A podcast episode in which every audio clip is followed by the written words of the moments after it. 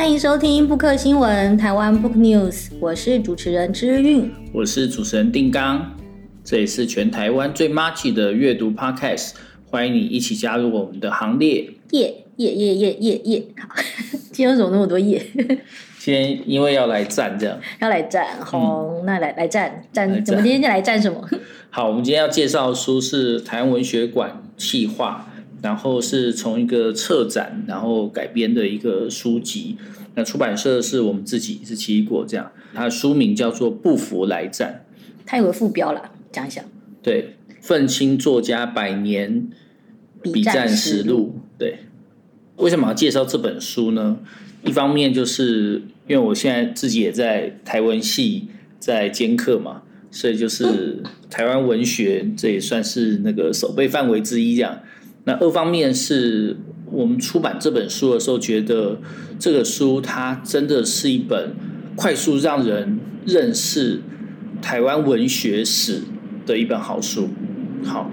那台湾文学当然有很多种介绍方式，你可以从很优秀的作品，然后你可以从就是很像古文课本那种有课文、有文章，然后有题解作者注释，有一些赏析这样子的方式来介绍。但你也可以从另外一种方式介绍，那个方式就是台湾文学的场域，它的一些历史变化。如果我们对台湾史有一些基本的认识的话，你就会知道说，台湾文学它可能可以从就是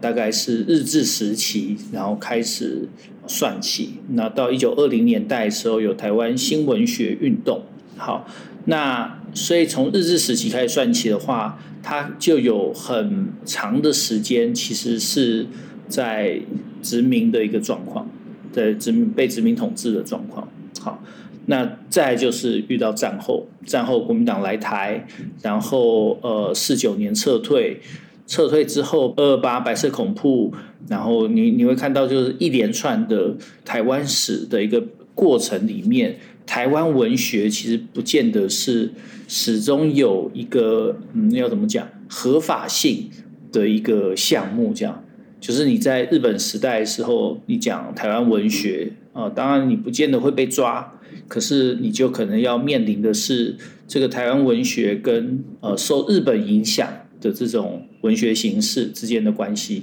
好，那之前的这个。用汉语在写写诗的这个社群怎么算？古典诗这个东西要怎么算？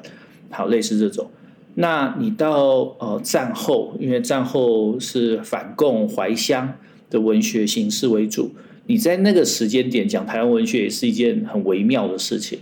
因为它有可能是哎，那你不反攻大陆了吗？或者说哦，台湾文学不是中国文学吗？它是不是有一种？想要独立的一种心情，这样子，所以在战后白色恐怖年代，呃，解严之前，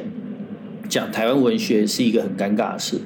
那也因为这样子，所以台湾文学的体制化跟建制化，就是譬如说，现在有台文系。那这可能都是在一九九零年代、两千年之后才比较有合法性，跟大家觉得说需要去做一个争取跟去研究这个台湾文学这个项目的一个这个这个状况。那既然它是一个呃有点尴尬的领域，也是一个就是说合法性一直在抗争，它的文学场域的规则一直在呃调整，随着统治者、随着社会的各种状况在调整，那。他就会有很多论战，好，论战当然你会觉得说啊，这些人就是书读太多，文笔太好，太会讲话，所以很喜欢吵架啊，所以这些人就是爱吵架，这当然是一种诠释方式啊。可另外一种诠释方式也是说，为什么他们需要吵架？好，因为他的场域规则其实就是在每一次的吵架之后再重新界定，好，比如说。我我要写文学，那我要写什么题材？好，写什么题材？写这种艺术形式高的啊，比如现代主义，还是写庶民百姓的日常生活、社会现实？所以写写实的，还是写象征的？好，那我要用什么语言写？好，我要用就是比如说在之前的话，可能日语，或者是用台语书写。好，那台语这个在日本时期的时候，真的就是叫台湾话，对，那因为那个时间点，台湾的通用语就是台语，所以日本人也叫这个语言叫台湾话。所以我要用台语写，还是用日语写？还是因为还是有一些人会憧憬所谓的祖国，就是中国这样，还是要用汉语写。好，那到了战后国语政策，然后国语独尊，那那我什么时间点突然有一群人说我要用台语写作，好，或者是用我自己的本土语言，我自己的主语来写作，这样这件事情就是一个值得赞的地方。好，那再来就是。因为他经历了各式各样的就是政治形势的一个转变，所以在威权政府底下，好，那我要写什么样子的主题？当我写的东西太过于乡土，好，这件事情是不是执政单位可以接受的？他如何定义这件事？他把它当成是你文学场域内部的事情，还是一个牵涉到你的思想忠诚？或是牵涉到意识形态，或牵涉到就是这种政治危险度的事情，所以大家不要以为他只是这些爱吵架，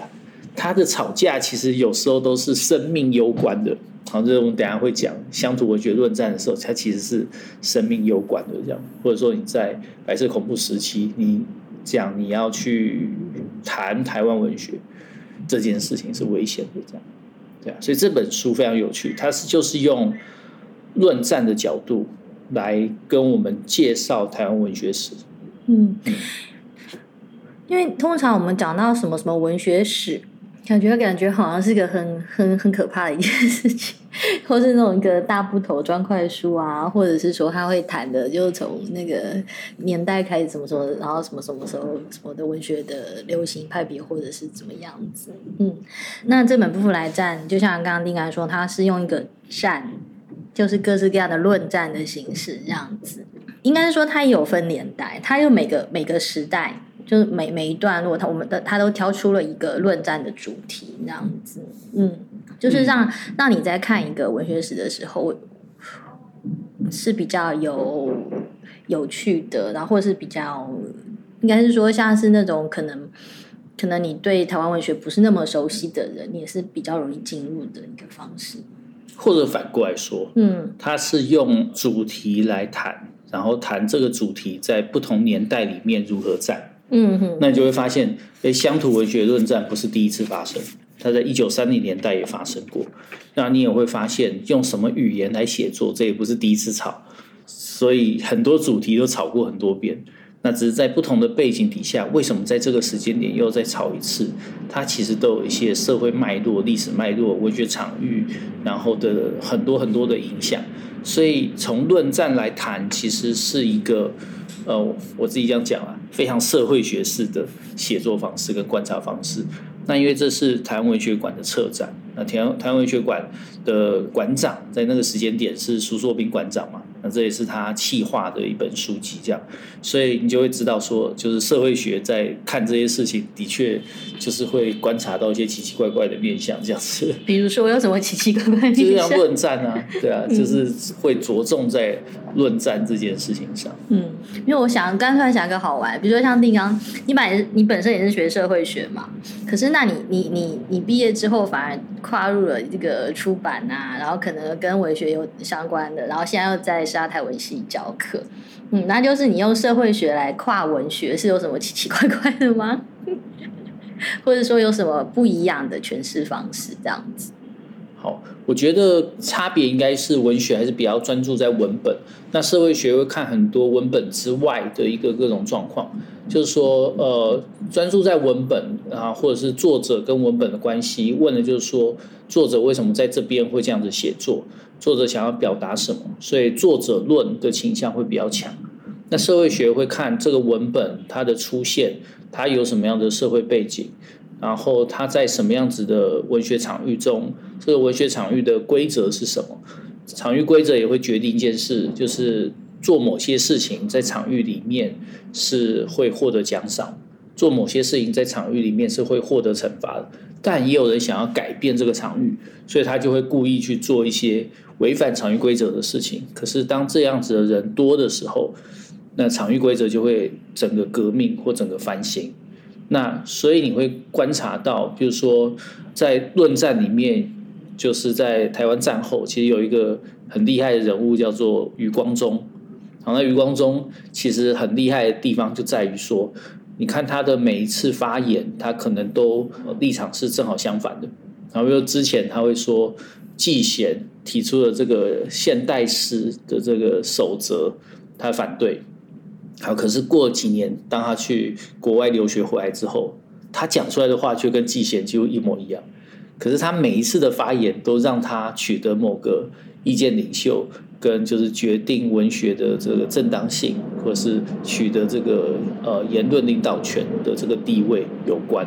所以所以这件事情牵涉到的就是文学场域的场域规则变化，其实在每一个参与者身上，他其实都有这样子的自己的观察或自己的想法。那这个观察跟想法，因为呃，我们并不见得有办法去访问到本人，而且本人也不见得会照实跟你讲，所以这时候从他的这个整个社会脉络去做一个理解，可能就会是社会学观察文学比较不一样的地方。嗯，可是《不服来战》这本书还是比较偏文学的理解的诠释方式，对不对？因为他们就是台湾文学馆的策展。对，它里面的社会学分析都没有写这样子，对，或者是说就是写到那边的话就很像学术书籍，对啊。那如果重点还是在台湾文学的话，它其实就是在介绍数次的论战。可是从这里面我们可以读出很多文本之外的东西，对，我觉得这是还蛮优秀的一个作品。嗯嗯，你要不要来跟大家介绍一下，它这里面有有哪些论论战？就这本书里面。好啊，其实台湾文学的论战非常多吼，我真的要全部列举的话会，会会写不完。所以这边其实列举的呃五个主题，那这五个主题分别是战语言，好，然后战身份、战西化、战乡土，跟最后的一个战课纲。好，那战课纲就。跟我们有关，就是就是后来的这个奇异果课本的出版，还有之前的文白之争。好，那在这里面，其实呃，它等于是文学场域在呃这个策展的时间，二零二零年的时候最新在战的东西。当然，我们现在在看，可能又有更新的东西。好，那以这呃五个主题来看的话，你就会发现哦，可能像战语言这件事，台湾话文论战，好，我们在一九二零三零年代的时候有这样子的论战。可是，在后来到了，其实直到最近，我们当呃，就是所谓的华语文学或是台湾文学中间的边界的界定就很微妙。譬如说，华语文学里面有台湾文学，这是一种理解方式；台湾文学里面有华语文学，这是另外一种理解方式。那这牵涉到的就是我要如何去。谈论这个文学主体的这个主体性是是以谁为主来出发？好，所以也因为这样子，所以你会发现到，只要是牵涉到有人提出我们在做文学创作的时候要用台语来书写，就很容易会引起论战，在每个时间点都会引起论战。这这是一件台湾文学史上非常有趣的一件事，那接下来战身份可能就是讨论到，譬如说在呃日本后来进入战争时期，然后让台湾也跟着进入战争时期。那在呃文学场域里面，可能就会有一些觉得说，呃我们需要写一些就是比较呃皇民的这种文学这样子。那本来在写台湾生活的这些作家们，当然他们就觉得他可能想要写的是写实主义。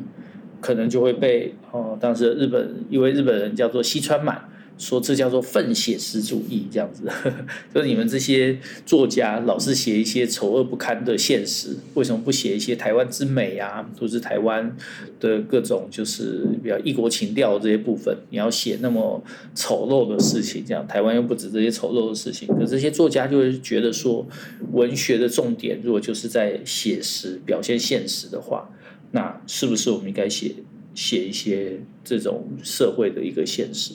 那你也会发现，就是在这个战身份里面，不只是战身份，也包括就是说你的文学题材是什么，也是经常在战的事。好，譬如说当政治的高压比较强，比如说日本进入战争或台湾的后来的白色恐怖，好，那战争性比较就是这种压迫或者是言论管制比较强的时候，这个时候写一些风花雪月，写一些美感形式上的提升，写一些跟西方理论的接轨，就是一个讨好的事情，不会被被被怎样的事情这样。可是反过来，当社会百花齐放。言论，然后这种社会的进步或者说社会的开放开始有一定程度之后，写社会的现实，就说文学它要有社会功能，文学也有一些政治影响。文学的社会功能，文学的政治影响，它就必须要让文学跟社会有一个接轨。那这样子的东西就会比较多。那当然，在这件事情，你用台湾文学史用一百年来看的话，它可能就经历了很多次，可是有两次特别明显，一个就是呃日本的这个皇民化政策的时候，另外就是这个现代诗的论战。所以这在后后面的这个战西化啊，就第三个主题战西化，我们就会看到这个现代诗的论战。为什么？因为在呃现代诗。以往我们会叫这个叫做新诗啊，好，就是没有这个什么五言七七言啊，没有这个格律啊的限制，然后写的题材也开始可以变得很丰富，在这里面重视是它的美感。好，那这以前我们在啊、就看你怎么界定文学史啦。可如果你看到在中国的那个明初的那个时候，那他们会把这个东西叫做新诗。可是到了一九五零年代的时候，他们会用另外一个名字来称呼这件事，就叫做现代诗。这样，那你自己也是写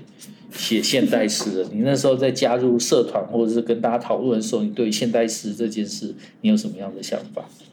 嗯，没什么想法，没有啦。嗯、应该是说，如果只是现代诗这个名字的话，或者是新诗的名字的话，我觉得这两个名字，我。虽然现代诗是好像是比较政治性的一个，或者是某个背景下才出现的一个词这样子，可是呢，我我自己是其实比较喜欢现代诗啦。假假设不考虑它的出生出现的背景的话，因为我一直会觉得你教新诗怪怪，想说都已经写了那么几十年了，还教新诗，好像很奇怪这样子。嗯，对。那其实我们以前在社团在台大。诗文学台大诗文学社，然后又叫台大现代诗社，这样，因为那个那个台大那个社团也蛮有趣，他名字常在改来改去，一下叫诗文学社，一下叫现代诗社。那现在我不知道他是不是还存在。嗯，对。然后，那你看他的名字就是现代诗社嘛，或者诗文学社。嗯、那那我们其实自己在里面，对于虽然常在改名字，但是对于现代诗或新诗这样子的这两个的差别，倒是没有什么在做很多的讨论也。因为好像就是默默认定它就是叫现代诗这样子。对，因为你们加入的时候是一九九零年代，一九九零年代的时候，其实就是社会开始开始变变得风起云涌，所以现代诗这件事情不见得在那个时间点是一个值得论战的事。对，对对对。可是，在一九五零年代，当季玄提出现代诗的时候，他其实想的是就是诗的现代主义。好，就是文学的现代主义。那当然，呃，你如果对西方文学史有一个认识的话，你就会知道，就是从写实主义到后来的现代主义，对，或者是就是种种的像象征派，法国的象征派，或是后来的这种啊、受到弗洛伊德影响的超现实主义的这些影响，其实在文学领域里面是造成一个很大的影响。那这些可能在一九二零、一九三零年代的时候就已经在西方出现过。那你说台湾有没有受到这个现代派的影响？其实也有诶。为什么？因为当日本去转介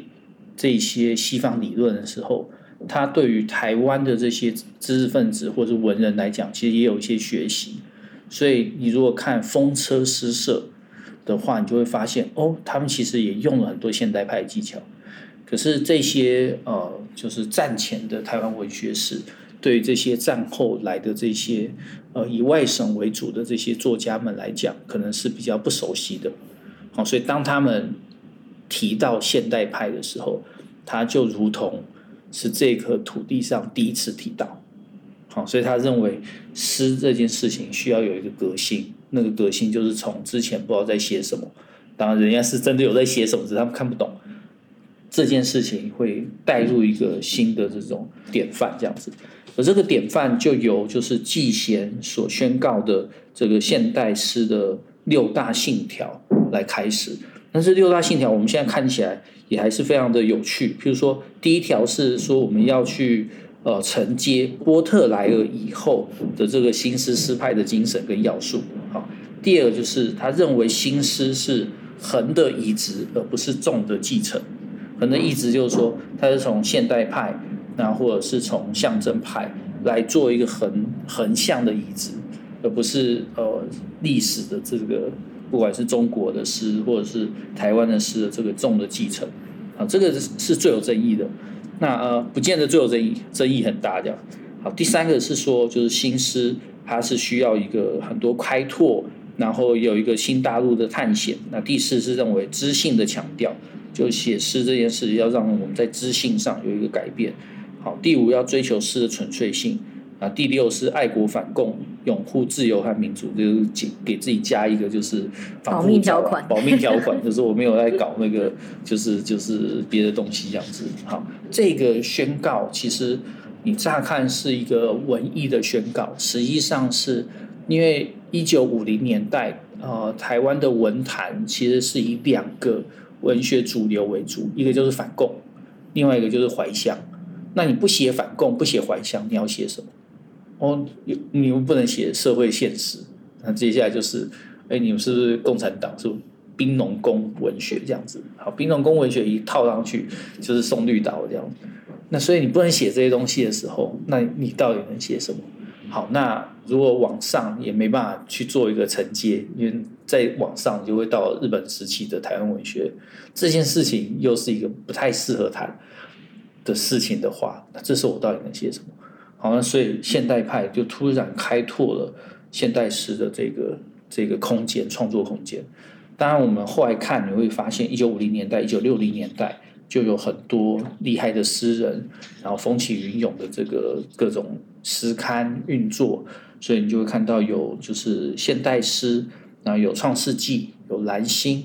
然后这些这些诗刊都陆续的出现。对，那这些出现之后，当然也影响到。就是到你们的这个诗文学社的时候，因为你们之前的大学长可能就是像